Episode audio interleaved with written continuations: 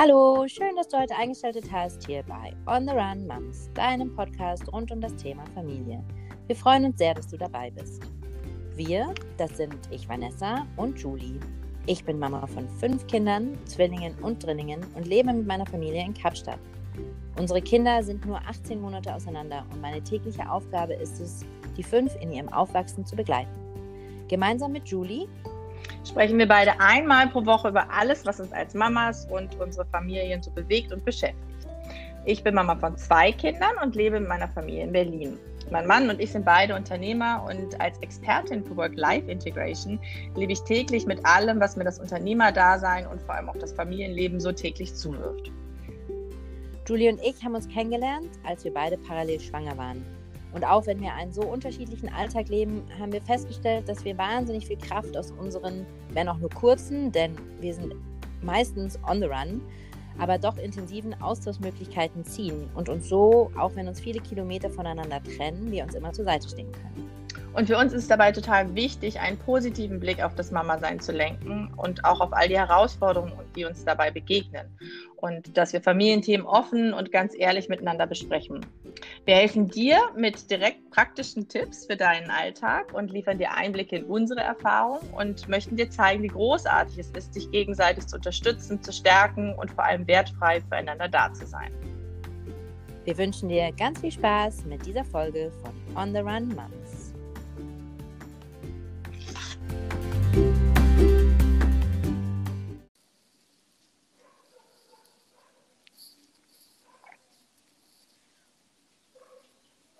Guten Morgen. Hallo, liebste Vanessa. Hallo, liebe Julie. Hallo, Guten hörst Morgen. du mich? Ich höre dich sehr gut. Guten Morgen nach Cape Town. Guten Morgen Wie nach schön, deine Weimar. Stimme zu hören. Ja, das ist wunderschön hier draußen. Ja, und ähm, bei, bei dir ist Crazy Morning? Ja, ich hatte ein etwas crazy morning. Ich bin alleine mit den Kindern seit ähm, Donnerstag und ha, ja, jetzt bin ich zu dem einzig Ja. möglichen äh, Resort gegangen und zwar habe ich jetzt ihnen den Computer angemacht, damit ich jetzt kurz Ruhe unseren schönen Podcast aufzunehmen. So ist das manchmal. So ist das. Und hätten wir, passend zu unserem Thema heute, das geahnt, bevor wir die Kinder bekommen haben, dass das Leben so wird? Ich muss ehrlich sagen, nicht ganz. ja. Ich habe es mir anders alles vorgestellt. In den schönen und in den herausfordernden Momenten. ja. Julie, wie ist dein ähm, ein Wort Check-in heute? Ähm, gechillt. Wie schön. Aber ich sitze ja auch in einem Spa-Resort, weißt du? Wunderschön, Natur. Wenn ich das Fenster aufmache, ich sehe nur Landschaft und alles ist so in, in Naturmaterialien eingerichtet, viel Holz und, und Steinböden. Also ich mag das sehr, sehr gern, bin ganz gechillt. Wie ist dein Mein Wort Wort heute heute? ist krank. ja, ich, Nein. Du oder die zwei Kinder? von den Kindern und mich hat es dieses Mal irgendwie auch erwischt. habe ziemliche Halsschmerzen und fühlt sich so an, als ob ich eine Rasierklinge verschluckt hätte. Aber es Ah. geht schon. Ich habe ja gute Heilmittel. Ja, Gut, gut. Meine Liebe, wir haben uns für heute das Thema Geburt vorgenommen, beziehungsweise haben wir ja gesagt, dass wir das in drei Teile ähm, besprechen möchten, dass wir mit Geburtsvorbereitung anfangen, dann äh, eine Woche später eben Geburt und dann so die Nachgeburtserfahrung.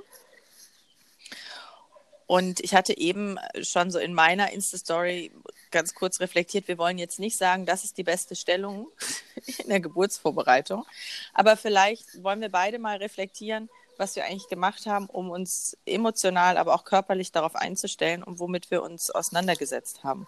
Wie war denn das bei dir?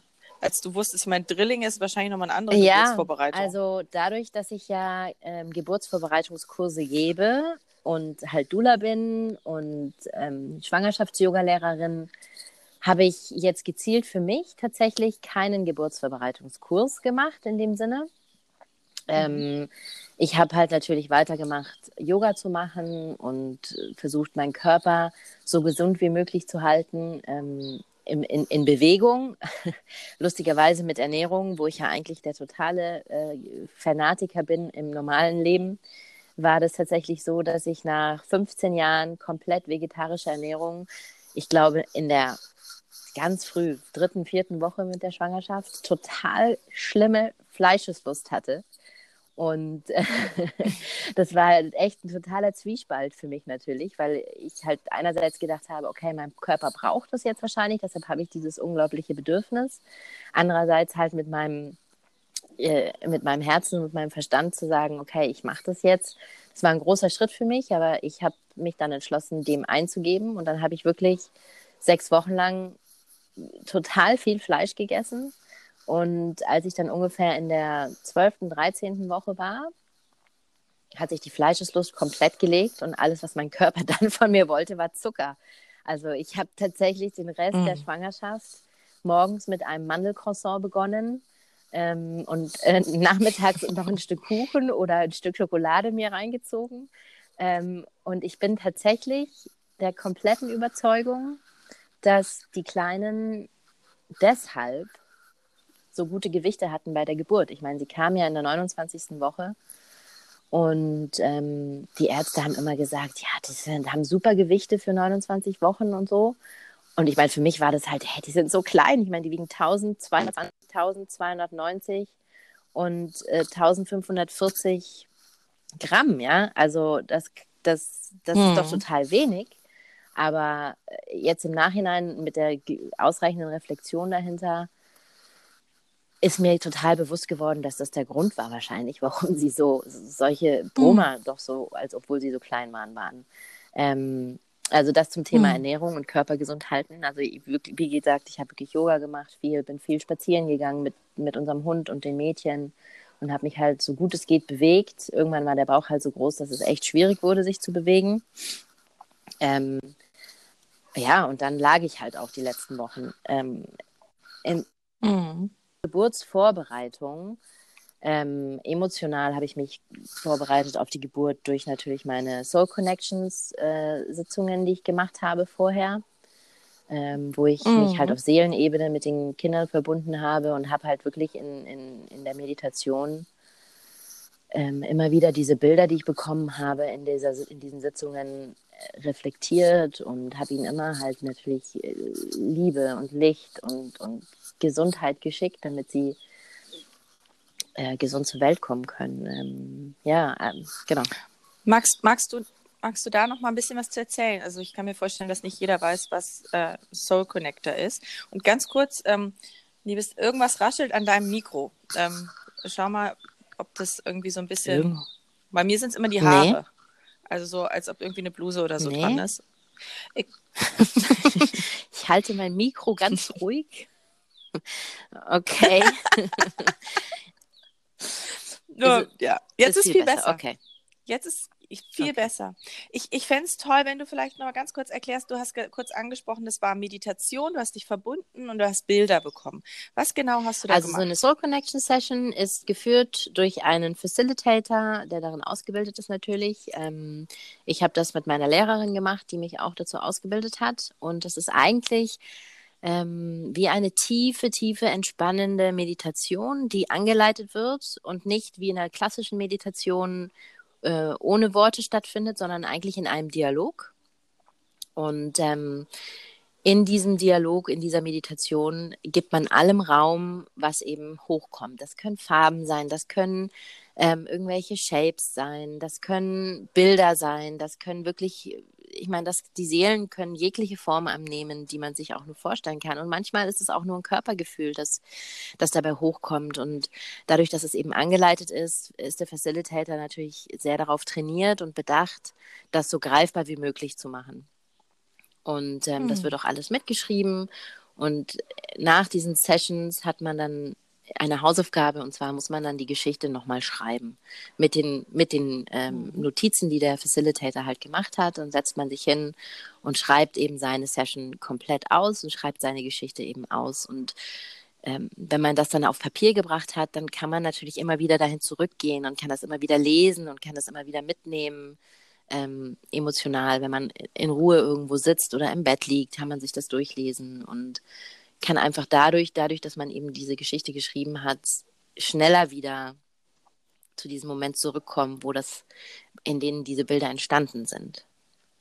Ja. ja. Wir haben auch, ähm, das vielleicht kurz als Randnotiz, wir haben ja beide auch eine ähm, Episode bei den Gedankendealern beim Podcast aufgenommen, wo du auch dazu sprichst und wir beide erzählen ähm, äh, was wir für Erfahrungen gemacht haben. Und ich finde, ich, ich durfte es beim zweiten Kind ja auch machen, so großartig gerade dass diese Ankersetzen-Methode dadurch. Ja. Ne? Also das, das System irgendwie dadurch, dass es zu diesen Orten, die du gerade erwähnt hast, auch wieder zurückfinden kann. Eine sehr schöne Arbeit. Sag mal, wenn du ähm, als erfahrene Dula so viele Geburten natürlich begleitet hast, hattest du auch Ängste? Also klar, mit den Drillingen sicherlich, ähm, das weiß ich auch noch, weil, weil wir ja auch da Zeit miteinander verbracht haben. Aber so unabhängig davon hattest du diese ähm, klassischen Nervositätsängste. Zum Beispiel, ich denke daran, äh, mir wurde immer gesagt, oder ich hatte immer dieses Bild im Kopf, okay, wenn ich gebäre, dann, dann muss ich schreien. dann werde ich schreien. Äh, dann äh, diese ganzen, bei dir war es ja ein Kaiserschnitt, aber jetzt so natürliche Geburt, was ich einfach im Kopf hatte. Ne? Dieses, äh, sorg dafür, dass dein Mann oben steht. Wenn du jemals wieder Sex haben willst, sorge dafür, dass er oben steht. Weißt du, so. Ähm, dieser ganze Bullshit, der, der mir so in den Kopf gepflanzt wurde, auch ähm, was für ähm, Hilfstellungen es da gibt. Und äh, ich weiß noch, beim, ich bin bei, dem, bei der ersten Geburt auch sehr, sehr früh in das Krankenhaus gegangen, wo du dich dann vorstellst und war mit meiner Schwägerin da. Das ist für uns heute immer noch ein, eine, eine lustige Anekdote, an die wir gerne zurückdenken. Und alle Paare, die da waren, waren wirklich Mann und Frau, also Mutter und Vater. Alle waren hochschwanger und ähm, alle dachten, wir sind das lesbische Pärchen. und äh, was jetzt uns erstmal egal war, aber es war ganz lustig dann in diese Räume geführt zu werden, wo dann ähm, das Seil von der Decke hing, an das ich mich dann dranhängen sollte oder ähm, der Geburtshocker und all solche Sachen. Und mir hat das ehrlich gesagt ganz schön viel Angst gemacht. Jetzt frage ich mich, was waren so deine Sachen? Hattest du sowas auch oder ist das einfach nur für Frauen, die damit ansonsten noch nichts zu tun hatten?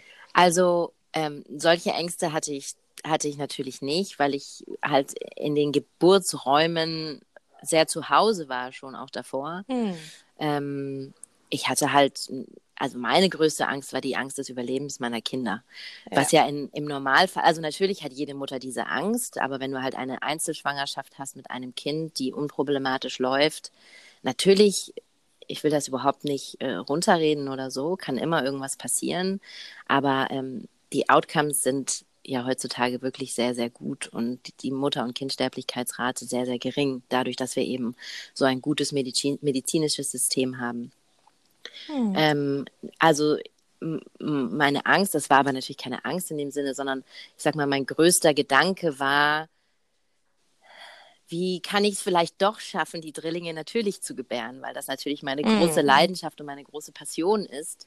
Müttern hm. auf diesem Weg zu Müttern auf diesem Weg zu begleiten und hat das natürlich habe mir das natürlich für mich selber auch immer vorgestellt. Ich habe für mich war immer ja. klar, okay, wenn ich wenn ich gebäre, dann mache ich das zu Hause mit einer Hebamme und einer Dula und meinem Mann und ähm, dann wird es alles gut gehen. Also ich hatte solche Ängste, dass solche Ängste hatte ich überhaupt nicht, sondern eher so, dass hm. wirklich die, dieser Verlust dass ich das nicht haben werde da war. Ich ging sogar so weit, dass ich mit meiner Ärztin eigentlich noch bis zum letzten Tag irgendwie verhandelt habe und gesagt habe, aber wenn ich es versuchen würde im OP und alle, alle bereitstehen würden, würde es nicht doch eine Möglichkeit sein oder so.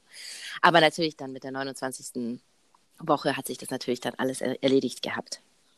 Ja. ja. ja. Erzähl mal du, Julie, ja. wie hast du dich denn jetzt auf die erste Geburt besonders natürlich, ähm, weil du kanntest das ja noch nicht. Wie hast du dich vorbereitet auf die Geburt von Sydney? Also ich glaube, bei der ersten Geburt war es so eine, ähm, ähm, ja, noch eine große Unwissenheit. Ich, ich, weiß nicht, ob dir das auch begegnet, aber so bereits, also Mütter erzählen einem ja nicht alles. Und es, es gab immer noch so diesen geheimen Kodex, so, oh, du hattest noch nie ein Kind, äh, du wirst jetzt bald eins kriegen, dann erzähle ich dir nicht die schlimmen Dinge. Ähm, das wurde auch nicht so ausgesprochen, sondern immer so, ja, wird schon gut gehen. Aber ich hatte immer das Gefühl, da, da steckt noch irgendwas dahinter. Ne? Also mhm. so ist ja auch oft die Vorstellung von etwas, ist dann immer schlimmer als das, was es ist. Wobei ich sagen muss, ich habe dann auch dann damit das einfach auch so weggeschoben und habe dann mit Matthias nur so einen Crashkurs, Geburtsvorbereitungskurs gemacht. Das war so ein Wochenende. Und ähm, ich glaube, wir haben einen Tag davon geschlafen. Äh, es war echt nicht so unseres. Und ähm, das war für mich alles so ganz fern. Das war ganz weit weg. Ich habe auch nicht äh, groß meditiert. Ich habe äh, zu Hause mir so eine Yoga-CD paar Mal reingefahren, ähm, hatte schon im Kopf, dass das irgendwie wie so ein Marathon für den Körper sein soll, habe aber gedacht, naja, ich bin ein sportlicher Mensch, kräftig. So schlimm, wie, soll, wie schlimm soll das denn werden? Ähm, und hatte auch immer diesen Satz im Kopf, so viele Frauen vor mir haben das überstanden, da werde ich das ja wohl auch überstehen. Hm. Wo aber auch schon so ganz viel, ähm, naja, Druck auch drin steckt, finde ich, in dem Satz. Ne? Also da ist jetzt nicht viel Raum für, oh Gott, ich darf da jetzt panische Angst vor haben. Und habe dann gemerkt, dass dann irgendwann so am Ende war es dann auch gut. Da wollte ich dann auch nicht mehr. Und dann habe ich dann auch mit, mit Globulis und mit Akupunktur gearbeitet. Und ähm, das hat mir sehr, sehr gut getan. Aber wirklich groß vorbereitet habe ich mich nicht beim ersten Kind. Ich habe auch ähm, diese Heftigkeit unterschätzt. Ich habe auch gedacht, gute Schwangerschaft bedeutet gute Geburt, bedeutet gute Phase danach. Und auch was, was danach eigentlich ist, also Wochenbett und solche Sachen, das hatte ich alles nicht so auf dem Schirm. Hm. Das hatte ich für mich einfach ähm, ich dachte, das wird sich schon ergeben. So, also ich will da auch jetzt auch keine Wertung reingeben, ne? Ähm, einfach nur so um mit dir gemeinsam zu erinnern, wie das bei mir war. Und was würdest du anders machen jetzt rückblickend? Das ist naja, beim, interessant. beim zweiten Kind habe ich äh, dann schon, weil die Geburt ja, da kommen wir nächstes Mal ja so ein bisschen zu, jetzt nicht so einfach verlaufen ist, ähm, und ich dann dadurch mit vielen Ängsten konfrontiert war, habe ich äh, einiges gemacht. Also einmal durch dich eben den Kontakt äh, bekommen zu einer, wie heißt es, Soul Connection Facilitator und da so ein paar Sessions gemacht. Ich habe ähm, selber mit Hypnobirthing versucht, vorher äh, auch viel zu meditieren, meinen Körper darauf einzustellen. Ich hatte ähm, dann auch, ich habe mir alles ausgesucht, weißt du so, also von der Musik, die dabei läuft. Ähm, ist wirklich so eine CD auf Repeat-Schleife gelaufen, mm. so eine Shanti Shanti. Lachen heute immer noch viele durch. Ähm, aber etwas, was meinen Körper in, in einen äh, entspannten oder loslassenden Zustand bringen kann. Ähm, habe mir ganz klar im Vorhinein überlegt, wie möchte ich, wie dann das Wochenbett aussieht. Ne? Also was möchte ich für Dinge um mich herum haben, Menschen um mich herum haben, ab wann dürfen Leute überhaupt äh, zu uns kommen. Also da war ich einfach sehr, sehr viel klarer und vor allem auch viel, ähm, soll man das sagen, mündiger. Mhm. Also ich wusste sehr genau, was ich möchte. Und habe aber auch dann ganz bewusst Dinge weggelassen, so wie, obwohl die, die Zeit zwischen den beiden Kids ja sechs Jahre sind, äh, trotzdem gesagt, wir müssen jetzt nicht nochmal einen Geburtsvorbereitungskurs machen. Ähm, und ich muss jetzt nicht das Tönen lernen. Das, also da bin ich schon bei geblieben zu sagen, das wird sich schon äh, fügen. So, naja. Ja. Das ist, glaube ich, so der Unterschied. Mhm. Und ähm, was du auch gerade ansprachst, war das Hypnobirthing. Also in meiner mhm. Arbeit als Dula und in meinen Geburtsvorbereitungskursen und so, die ich immer gegeben habe, ist ein Punkt, den ich auch immer sage, finde ein finde einen Weg und ein Mittel, der dir hilft. Und eines davon kann Hypnobirthing sein. Also ich habe wirklich einige Klienten gehabt, die zusätzlich zu meinem Kurs auch noch einen Hypnobirthing-Kurs gemacht haben. Und das mhm. hat ihnen wirklich wahnsinnig geholfen, einfach präsent zu sein während dem Ganzen und sich nicht komplett ähm, übermannen zu lassen von, ja. von, von den Schmerzen und von all dem, was da auf einen, auf einen zukommt, sondern einfach wirklich immer wieder seine Mitte zu finden. Das ist auf jeden mhm. Fall ein sehr, sehr guter Weg. Und eine andere Sache, die ich halt wirklich nicht stark genug betonen kann, ist, mach deine Hausaufgaben vorher, ja. Such dir den richtigen Arzt aus, such dir die richtige Hebamme aus, such dir dein richtiges äh, Hilfesystem aus, leg dir das zurecht und wenn es bedeutet, dass du ähm, den Arzt während der Schwangerschaft auch nochmal wechselst, weil du merkst, eigentlich stimmen die Vorstellungen vom Arzt, wie es laufen wird und meine Wünsche, wie ich es eigentlich gerne hätte, überhaupt nicht überein, ja, mein Gott, ein Arzt ist eigentlich nichts anderes als ein Service Provider. Und wenn dein Internet zu langsam ist, dann suchst du dir ja auch einen anderen Service Provider. Mhm. Ja? ja. Ähm, und ähm, ja, such dir, wenn du die Möglichkeit hast, eine Doula zu haben, such dir eine Doula, die nicht nur für dich natürlich als Gebärende, sondern auch natürlich für den Partner da ist und dem Partner ja. dabei helfen kann, dir zu helfen. Und ähm, ja, und wenn, wenn es bedeutet, dass du gerne deine Mutter oder deine Schwester oder deine beste Freundin auch dabei hättest, ähm, dann ist es auch okay. Oder wenn es bedeutet, du willst es ganz alleine machen. Ich habe eine Bekannte, die äh, von Anfang an gesagt hat, ich möchte niemanden um mich haben. Ich möchte weder mhm. meinen Mann dabei haben, ich möchte, möchte eigentlich wow. im höchsten Fall eine Hebamme dabei haben. Einfach weil sie weiß, sie kannte sich so gut und sie weiß, dass sie gesagt hat, sie kann, sie muss völlig bei sich sein und bei dem Prozess der Geburt sein, dass alles andere sie ablenken würde. Mhm. Und ähm, sie hatte eine echt sehr einfache und auch wirklich schnelle Geburt, weil sie nicht von außen von äußeren Hat sie es alleine gemacht, ja? Sie hat es alleine gemacht mit einer Hebamme in einem Krankenhaus. Mhm. Ähm, aber der, die Tür war zu und der Raum war dunkel und ähm, sie hat es alleine gemacht. In drei Stunden war ihr kleiner Sohn auf der Welt und sie würde es immer wieder so machen und hat es danach auch bei ihren Kindern zwei und drei auch wieder ganz genauso gemacht, ja. Wow. Wow. Ja. Ich finde, du, du, sprichst da einen ganz wichtigen Punkt an, dieses ähm, mit dem Vater in, in Austausch gehen. Ähm, also wirklich sich zusammenzusetzen und gemeinsam zu überlegen, wie möchten wir, dass diese Geburt abläuft? Ja. Was brauche ich von dir? Ne? Ja. Also diese Hausaufgaben auch zu Hause zu machen und äh, da in, in Beziehungskontakt zu gehen, weil es ist definitiv etwas, wo ich sage, das ist ein, was ganz anderes, als was man wahrscheinlich sonst so in der Beziehung erlebt, weil es einfach äh, ein Ausnahmezustand ist. Und dann die Frage, was kannst du da tun? Also was tut mir gut? Wie ist das mit Berührung? Welche Worte? Ähm, wie kann ich dir ein Zeichen geben, wenn ich in totalem Schmerz bin? Wo kannst du, kannst du auf dich achten? Wie kannst du dich rausziehen? Was brauchst du, damit du stark mir zur Seite stehen kannst? Weil manchmal dauert so eine Geburt ja einfach verdammt lange. Ja. Und das ist für die Väter halt auch extremst äh, herausfordernd oder belastend dann, wenn, wenn sie gerade so die, die Frau vielleicht auch im Schmerz sehen und dann sich erstmal hilflos fühlen, als ob sie da gar keinen Anteil dran haben. Und dann auch, ähm, finde ich, und das, das möchte ich so mitgeben an alle, diese ganzen, wir reden nicht über die schlimmen Sachen, über das, was da passieren kann bei der Geburt, ne? diese Mystik da rausnehmen, mhm. ähm, sich damit auseinanderzusetzen. Was kann wirklich passieren? Nicht, um sich jedes Worst-Case-Szenario aufzumachen, aber um doch auch mal drauf zu gucken, okay, wenn es eine kritische Situation ist, was brauche ich dann von dir als mein Partner, wenn ich vielleicht nicht in der Lage bin, ähm, mein, meine Wünsche klar zu äußern oder das, was, was mir wichtig ist, mich da jetzt für einzusetzen. So. Ähm, und ich glaube, das ist sowas, das haben wir beim, beim ersten Kind definitiv nicht gemacht. Und ähm, das hat uns dann übermannt, als es dann plötzlich hieß, äh, kritisch jetzt äh, Kaiserschnitt. Und das hat äh, für das zweite, ähm, für die zweite Geburtsvorbereitung auf jeden Fall ganz viel Raum bei uns gehabt, dass wir gesagt haben, so und so wünschen wir uns, läuft das dann, wenn irgendwas schwierig ist. Ja. Ja, absolut. Also die Kommunikation zwischen den Partnern ist total wichtig. Einfach, dass der, dass der, dass der Partner sich auch nicht so, ja, wie du sagtest, nutzlos und daneben stehen vorkommt, sondern dass er halt auch wirklich dabei sein kann und präsent sein kann.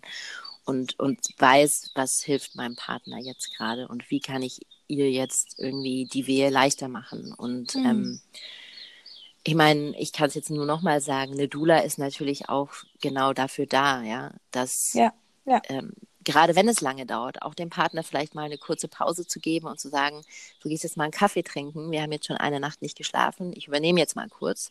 Mhm. Und der Partner kann sich darauf verlassen, dass seine Frau in guten Händen ist und nicht alleingelassen wird und umkümmert ist. Ähm, und Schönes Wort. Ja, umkümmert. Umkümmert habe ich gerade erfunden, glaube ich. Ja, gefällt mir. Mach Hashtag umkümmert und ein Trademark dran. ja, und ich meine, es ist so, wie du sagst. Ich meine, die Partner, die stehen oft daneben, wissen nicht, wie sich anfühlt, mhm. sehen nur, dass die Frau in totalen Schmerzen ist ähm, und sind dann oft auch gelähmt und überfordert von all dem. Und dann in einem Krankenhaus-Setup sind da noch vielleicht Maschinen und dann kommt vielleicht mal der Arzt rein und dann geht der Arzt wieder oder die Hebamme oder die Krankenschwester und ähm, eine Dula kann einfach dem Ganzen irgendwie, ich weiß das deutsche Wort nicht, äh, Reassurance geben, ja, oder Rückversicherung, Sicherheit, Sicherheit ja, geben. Mhm. Und ja. Ähm, ja, also ich kann es nicht äh, oft genug sagen, wirklich. Äh, eine Geburt mit einer Dula an der Seite ist tatsächlich naja, nicht nur statistisch erwiesen, so dass es deutlich weniger, sowas wie 42 Prozent weniger Kaiserschnittraten gibt, über 50 Prozent weniger nach schmerzlindernden Mitteln gefragt wird, die Chance oder die, das Risiko für eine postnatale Depression verringert wird, mhm. einfach weil eine Dula dazu da ist, dem Paar ähm, die Kraft zu geben und die Unterstützung zu geben, für ihre Wünsche zu stehen. Ja. Mhm.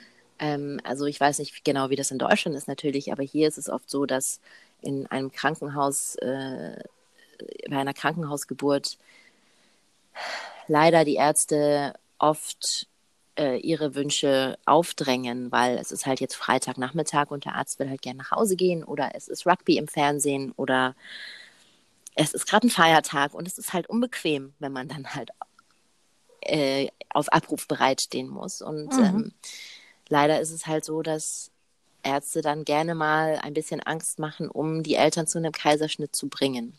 Mhm. Und natürlich ist man in so einer verletzlichen Situation, dass man sagt, okay, wenn der Arzt das sagt, dann muss man das machen. Ja. Ähm, und wenn man dann darauf zurückblickt, man sagt, es war doch eigentlich alles okay, wieso haben wir jetzt eigentlich einen Kaiserschnitt gehabt? Und dann mhm. weiter so in sich hineingeht und sich überlegt, okay, ja, es war Freitagnachmittag und der Arzt wollte vielleicht nach Hause gehen und ich bin halt in diese Falle gefallen. Ähm, und ich, ich sage das nicht, um jetzt die Ärzte irgendwie durch den Dreck zu ziehen oder so, überhaupt nicht. Ich meine, jeder Mensch hat ein Leben und das Leben der Ärzte ist sicherlich sehr, sehr herausfordernd mit sehr großer Verantwortung. Also das will ich überhaupt nicht ähm, abtun auf irgendeine Art und Weise. Ich sage nur, als Dula, wenn man als Dula dabei steht, hat man vielleicht die Möglichkeit zu den Eltern zu sagen, okay, die Option besteht, dass der Arzt jetzt nach Hause geht, ähm, aber es läuft alles noch gut während der in dem Prozess jetzt gerade. Also es gibt eigentlich jetzt keinen Grund großer Bedenken. Ähm, das Schlimmste, was jetzt passieren kann, ist, dass der nächste Arzt, der halt dann on call ist, das Kind auf die Welt bringt und könnt ihr damit leben. Ja, ja. Ähm, ja. Ich, es, es, ich glaube, also als ich in Südafrika war, war ich ja auch schwanger und da war halt auch so die Frage, okay, wenn jetzt irgendwas wäre und ich würde eben in Südafrika gebären, ähm, weiß ich auch noch genau, dass mein behandelnder Gynäkologe gesagt hat, hier würden Sie einen Kaiserschnitt äh, ohne Diskussion bekommen, weil Sie beim ersten Mal einen Kaiserschnitt hatten. Also da stand überhaupt nicht die Option zur Frage. Ja. Ich weiß noch, dass ich statistisch mich auch ein bisschen damit auseinandergesetzt habe, dass die Kaiserschnittrate in Südafrika höher ist als in Deutschland. Ähm, aber ich glaube, was du eben angesprochen hast, Dula äh, zur Seite. Ich, es gibt wahrscheinlich nicht so ein äh, breites Angebot. Also in, in Deutschland, ich bin damit nie so konfrontiert worden. Ne? Ich wusste mhm. gar nicht um die Option. Mittlerweile weiß ich, dass es halt tatsächlich auch praktizierende Doulas gibt, aber längst nicht so viele. Ähm, es gibt äh, das Konzept der Beleghebamme, die im Krankenhaus dann auch dabei ist. Aber ich meine, selbst da sage ich immer, es kann ja sein, dass die zur gleichen Zeit ein anderes Kind kriegt. Mhm. Ähm, das heißt, man kann sich nicht sicher sein. Von daher finde find ich nochmal wichtig, dieses, auf was kannst du dich bei dir selbst berufen? Und das hast du, finde ich, auch sehr schön angesprochen. Was die Dula ja macht, ist, sie bringt dich immer wieder auch zu dir. So, was brauchst du? Ne? Also ja. folge deiner Intuition. Und ich finde, als Frau lernen wir das oder sind wir nie wieder so gut im Kontakt mit unserer ursprünglichen Intuition, wie wenn wir schwanger sind oder im Geburtsvorgang, weil da ist so viel, was dann irgendwie archaisch abgerufen wird. Absolut. Ich weiß noch, ich habe irgendwann gesagt, so, hey, das, da merke ich, dass ich eigentlich ein Tier bin. Ne? Also ja. da ist überhaupt gar keine Ratio mehr. Da, da reagiert mein Körper, der übernimmt. Da werden Kräfte mobilisiert, von denen ich überhaupt gar keine Ahnung hatte, dass die da sind. Da kommen Töne aus mir raus und ich weiß ganz klar eigentlich, was geht, was nicht geht, was ich brauche, was ich nicht brauche für mich und das Kind. Ja. Und den Zugang wieder zu stärken in der Geburtsvorbereitung, ich finde, das ist, das ist echt elementar und da sollte jede Frau gucken, das hast du auch eben so schön gesagt, was, was für sie da funktioniert. Ne? Also bei der einen ja. ist es eben Hypnobirthing, bei der anderen ist es Yoga. Was, was kennst du noch für Möglichkeiten? Was, also man kann das natürlich über den Atem machen, man kann das mit Affirmationen mhm. machen, die man sich überall aufhängt und immer wieder wiederholt, schon bevor die Geburt losgeht. Äh, man kann das mit, manche sind total, erden sich total, indem sie was essen einfach, ja. Also es gibt mhm. unterschiedliche Möglichkeiten und ähm, oder in der Natur sind. Ich meine, natürlich, während man das Kind genau jetzt kriegt, kann man vielleicht nicht in der Natur sein, aber in den Anfangsstadien der Wehen, wenn man noch mobiler ist und sich noch bewegen kann, einfach zu einem Ort zu gehen, der einem Sicherheit gibt. Ich, ich, ich habe hier unten, äh, wo wir wohnen, am Meer, einen Stein, wo ich in der Früh vor den Kindern immer saß und meditiert habe. Und das ist so mein, wow. mein Ankerstein. Und ich wäre da hingegangen zum Beispiel. Und ähm, das kann man als Paar aber auch wirklich gut zusammen erarbeiten. Einfach, dass man sich aufschreibt, was gibt mir Sicherheit, ähm, wie kann mein Partner mir, mir die Sicherheit geben. Und dann findet man halt ein paar Punkte, auf die man dann zurückgreifen kann. Das ist auch was, was ich in meinen Geburtsvorbereitungskursen immer mit dem Paar als Übung mache, damit sie eben dieses dieses Werkzeug zur Hand haben. Wie ähm, schön. Ja, ich finde auch, also was du gesagt hast, jetzt gerade mit, dass man so mit seiner Intuition ist und so in seine Kraft kommen kann und ähm, dass schon, dass Dinge in einem passieren, die schon mhm. irgendwie, ähm, ja, dieses, ich glaube, das kann man einfach nicht beschreiben. Und das ist einfach ein Mix aus Hormonen und Liebe und man findet zu sich in, auf der tiefsten Seelenebene überhaupt, die überhaupt nur möglich ist.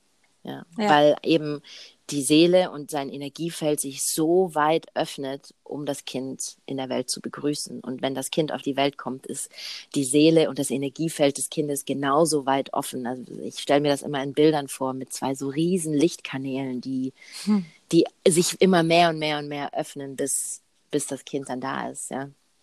So ein, ein schönes Abschlusswort schon. Wahnsinn. und ergänzen möchte ich nur eine Kleinigkeit dazu, dass ja. wir, was wir nicht vernachlässigen dürfen. Ähm, das sage ich auch immer schwangeren Freundinnen, die Angst haben. Vertrau auch auf dein Kind.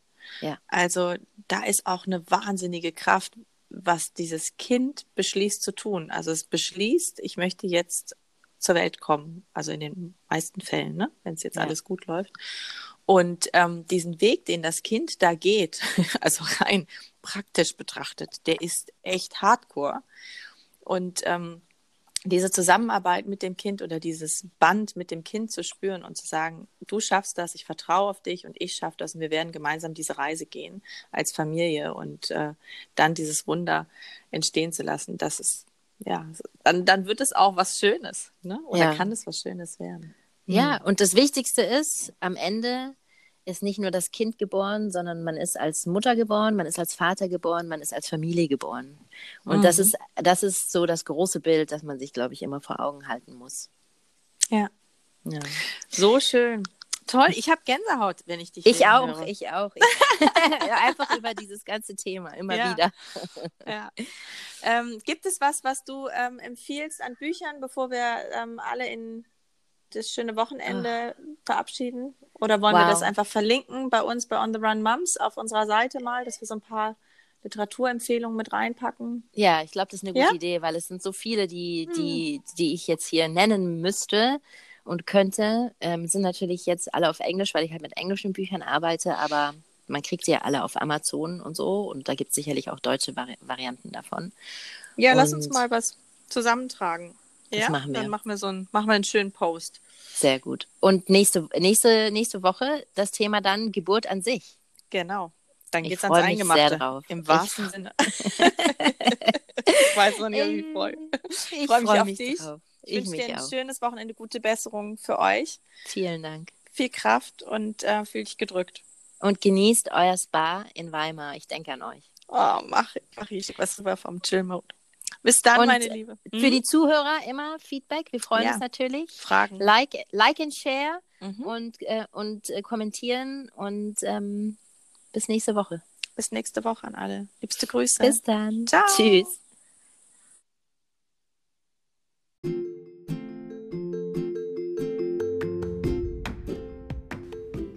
Das war es wieder für heute mit On the Run Mums. Vielen Dank, dass du zugehört hast und wir hoffen sehr, es hat dir gefallen. Wir freuen uns über dein Feedback und über Kommentare auf ontherunmoms1 at gmail.com und natürlich auch sehr über Bewertungen. Am allermeisten freuen wir uns natürlich, wenn du unseren Podcast mit anderen teilst, die es vielleicht interessieren könnte. Du findest uns auf Instagram und auf Facebook unter On und wir freuen uns Auf das nächste Mal. Deine Julie und Vanessa.